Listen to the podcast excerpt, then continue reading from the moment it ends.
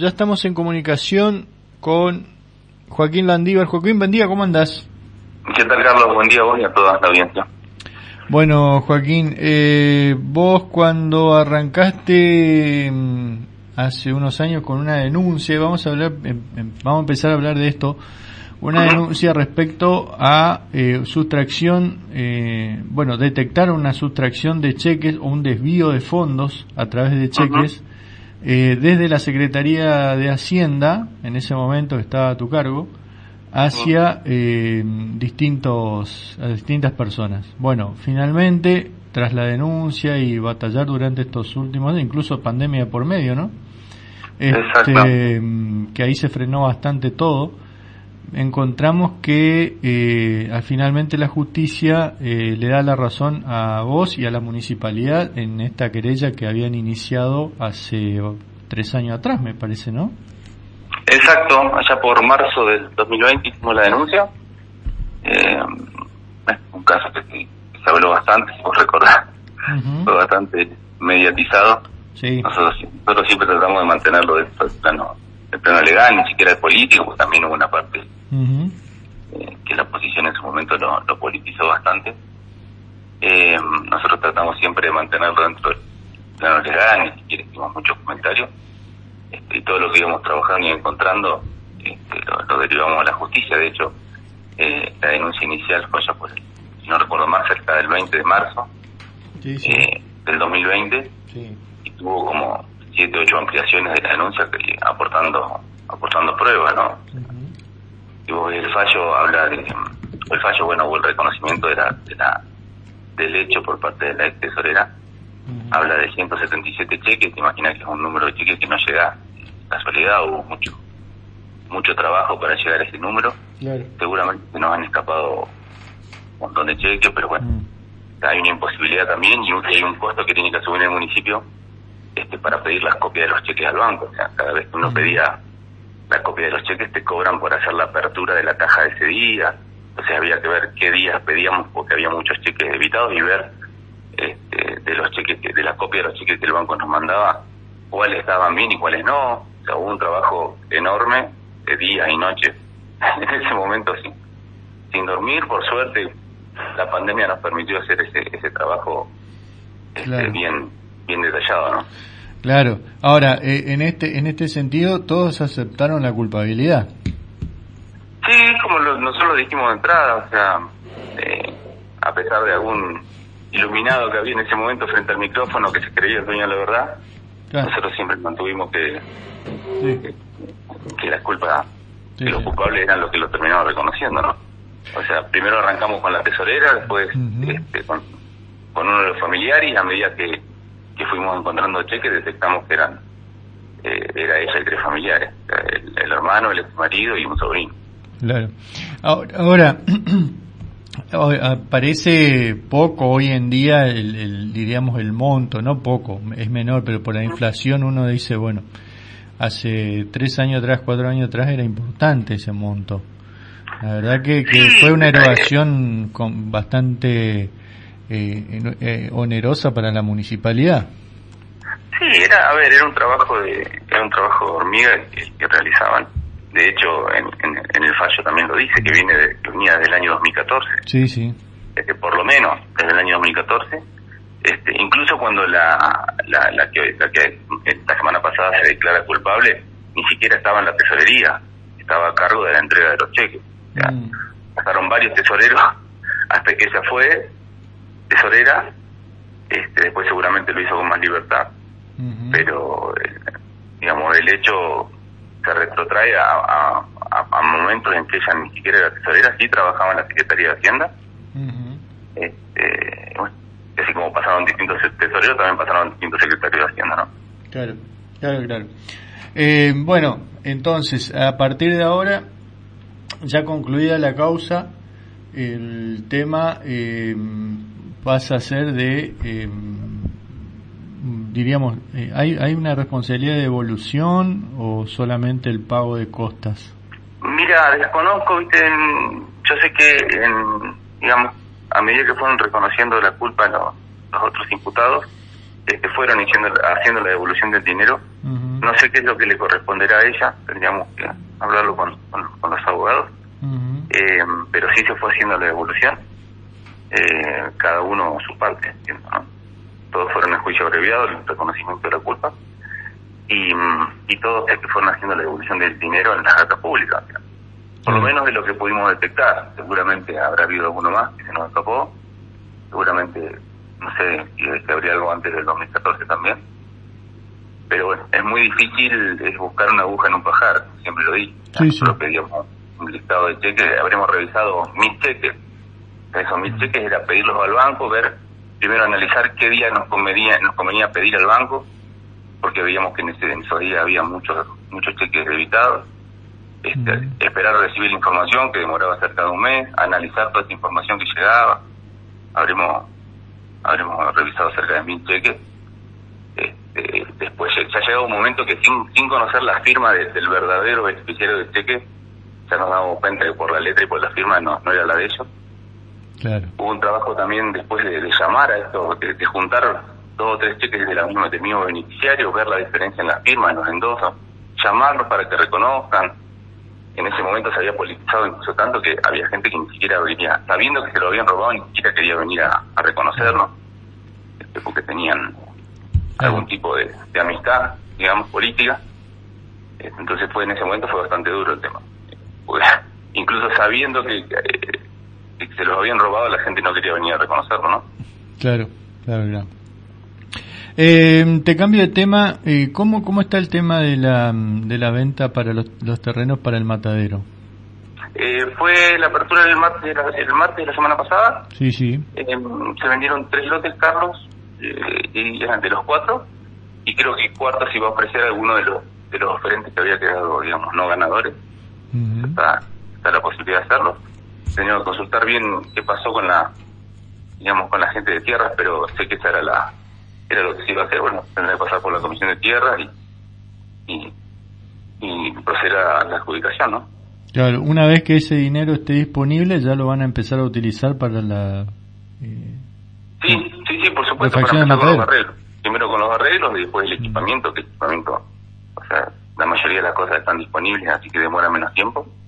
Este sí, lo urgente es el, arreglo del edificio, ¿no? Por lo menos lo esencial. Eh, yo estuve hablando con Tabaré Bassi él este, insiste en que el matadero tiene que estar fuera de la, de la localidad, que en algún momento van a tener que, llevarlo a, a la zona industrial. Mm, sí, sí, sí, coincidimos en eso. Coincidimos eh, todos, coincidimos. El municipio, bueno, el ministerio, los vecinos, este, los usuarios del matadero. Eh, tenemos estamos trabajando también en, en, lograr, digamos, el, gas para el parque industrial, porque el, sector donde debería estar el nuevo matadero es en el parque industrial.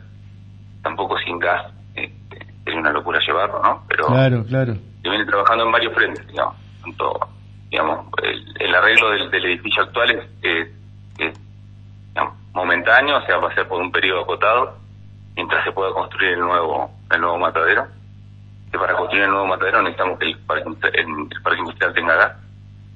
Eh, pero bueno, la idea es trabajar el matadero en el lugar este actual con las condiciones sanitarias que con las que se debe trabajar, ¿no? Y causando el menor impacto en los vecinos, la menor molestia posible. ¿Cómo, ¿Cómo está el trámite del gas? Porque sé que eh, el intendente ha hecho bastante trámites al respecto. Camusi, que es la, la que tiene que poner el, el nodo ahí en ese lugar. Eh, hasta ahora, no sé, este, seguimos en, veremos con la empresa proveedora. Mira, eh, se hizo un trabajo, incluso desde, mi área el, año pasado, de terminar de rendir el aporte inicial del parque industrial, llevaba muchos años, de hecho hubo que buscar este, facturas muy muy viejas en el archivo. Pará, pará, pará, pará, pará. ¿Cómo, ¿Cómo, que eh, el aporte inicial del parque industrial, la rendición de gastos? O sea, pero esto viene de la época de Javier Yud. Eh, sí, varias, varias gestiones en realidad. Varias gestiones. Nunca se había hecho la rendición integral, se había rendido parte. Entonces hubo que hacer la rendición de todos los, de todos los tramos, ¿no? De, todo de todas las etapas. Eso se hizo el año pasado. ¿Qué pasó? ¿Por qué no se, se, se hicieron esas rendiciones? Porque si no, no se podía avanzar con el programa. Como, sí, sí, sí, pero pasa, a veces pasa. No es que no esté gastado, no es que no esté gastado correctamente, a veces se demora la remisión, porque si uno no es, si no son muy prolijo y vas dejando todas las facturas, digamos, separadas, después te lleva mucho tiempo hacerlo, pues se va quedando. Mm. Ese, trabajo hubo que hacerlo el año pasado, llevó bastante tiempo. Eh, buscar incluso encontrar todas las facturas imputadas al parque industrial, tenían la mayoría de los de los tenían licitaciones, concursos, entonces estaba como, como corresponde, pero bueno, hubo que juntar todas y armar la rendición. Entonces hizo el año pasado, eh, después bueno, demora un poco la parte de, Nación, ¿no? En, cerrarlo, eh, creo que estaba terminando eso, y después sí nos habilitaría el, segundo desembolso, que la, mayor parte del gasto va, va para la planta de reducción, hay que tomar creo que prácticamente directamente del gasoducto, que viene con una presión muy alta. Mm. Eh, y bueno, más, más la red interna, ¿no? Pero el mayor gasto de, del aporte nuevo es para la planta de reducción de, presión. ¿Vos cuánto, cuánto crees que podrían recibir ese aporte? Del, porque eso ya es, un aporte de... Yo sé que el intendente cada vez que va a Buenos Aires ah.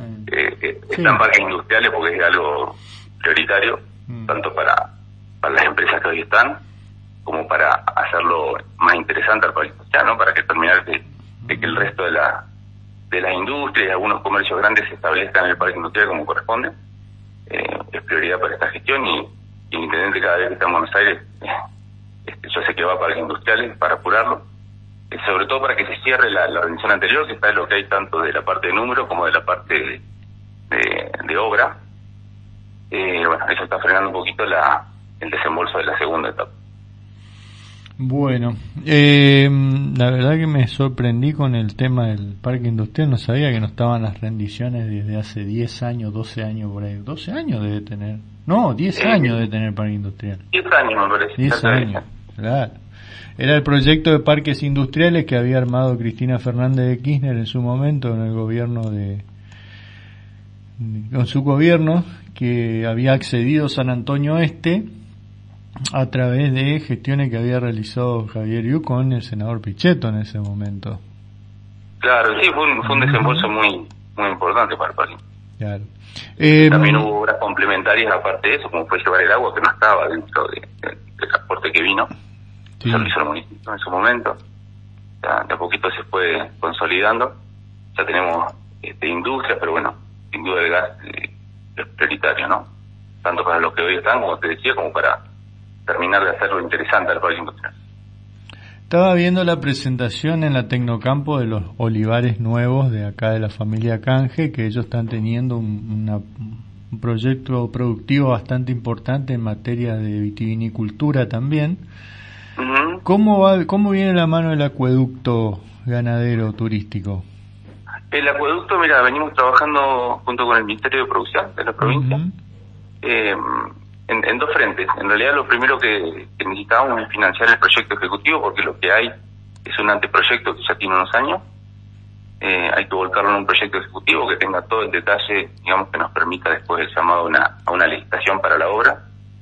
Este, venimos trabajando con el CFI, por un lado, para el financiamiento del proyecto ejecutivo, pero por otro lado el Ministerio también nos está dando una mano este, para el financiamiento de la obra, digamos, por otra vía. Entonces venimos trabajando en dos canales distintos, este, incluso el, canal que nos permitiría financiar la obra este, incluye también el financiamiento del proyecto ejecutivo, así que este, ojalá sea ese el que salga primero, porque con ese no, ya tendríamos el financiamiento de la obra también incluido, ¿no? Bueno, eh, Joaquín, eh, bueno, me interesaba eh, mucho el tema de, del tema judicial algo que este incluso eh, algún vendedor de auto usado te acusaba vos de cómplice. Sí, bueno. ¿Eh? Pero bueno, está... Hay gente que se creía dueño la verdad en ese momento, si vos te acordás. Sí, sí, así, este, así también. envalentonado, vaya a saber por qué motivo, todas las mañanas. ¿Eh, te daba el lujo hasta de llamarte amenazando, imagínate. En ese momento la pasamos bastante mal, eh, sobre todo la familia, uno por ahí que que cuando entra en la política sabe sabe que se puede llegar a prestar, la familia queda como fuera de todo eso, ¿no? Claro. Eh, pero bueno, demostramos, incluso incluso en ese momento nos pegaban siendo siendo uno el que lo había encontrado y que lo había denunciado. Eso, es lo que uno no entendía en ese momento, ¿entendés? Claro, sí, sí. Y más cuando venía de tantos años, pues incluso había gente este, que había estado en el sector dando cátedra de cómo había que hacer el control, sin saber que también se lo habían robado a eso, ¿entendés? Entonces había cosas que uno no entendía en ese momento, pero es parte de la política. Gracias por habernos atendido, Joaquín. Que tenga muy buena jornada. Gracias, Carlos. Saludos. Hasta luego.